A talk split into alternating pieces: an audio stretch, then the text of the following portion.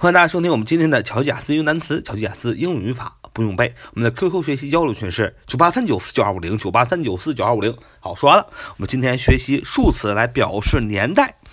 什么叫用数词表示年代呢？年代我们今天要学的就是表示公元啊，比如说公元二零二五年啊，公元二零二五年你要怎么说呢？啊，这个很简单，比如说你要表示公元二零二五年，你就要把它这个四位数的年代，把它从中间一劈两半儿。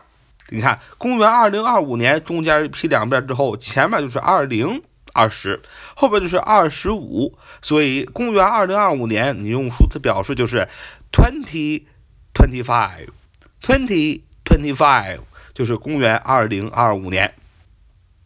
它的表述方式非常的简单，你想表示，举个例子，公元二零二五年，你就把。这个四个四位数啊，从中间咔嚓一下一分两半你看它它的前面半边就是二十，后边半边就是二十五，所以公元二零二五年你要说 twenty twenty five 就是公元二零二五年。当然这最简单的写法，你也可以这么写，你也可以这么写，说 the year the year twenty twenty five 前面加上 the year，这 the year 是这一年什么年年呢？twenty twenty five 还是二零二五年，后边再加上 a 点 d 点大写的 a 点 d 点，a 大写的 a 点 d 点呢，表的是表示是公元的意思。嗯，这是个拉丁文，我们就不细追究了。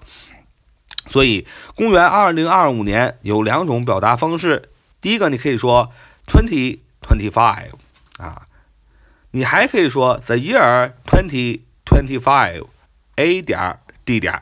都是公元二零二五年，那么再举个例子，公元二零三五年，公元二零三五年，照样的，这是既然是个四位的数，我们从中间咔嚓一下把它喷为两半，前面是二十，后边是三十五，所以公元二零三五年你可以说 twenty thirty five，twenty thirty five 啊，就是公元二零三五年。你还可以说 the year twenty thirty five a。点 d 点，the year twenty thirty five a 点 d 点也是公元二零三五年。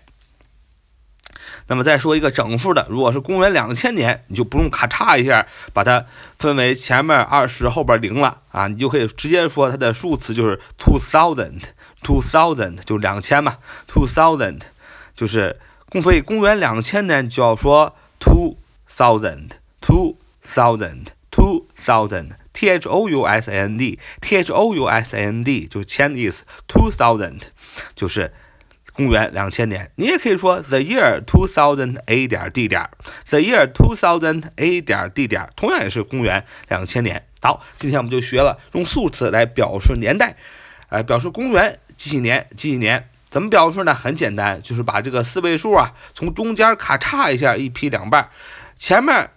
的数字用数字表示，后边的数字也用数字来表示就成了。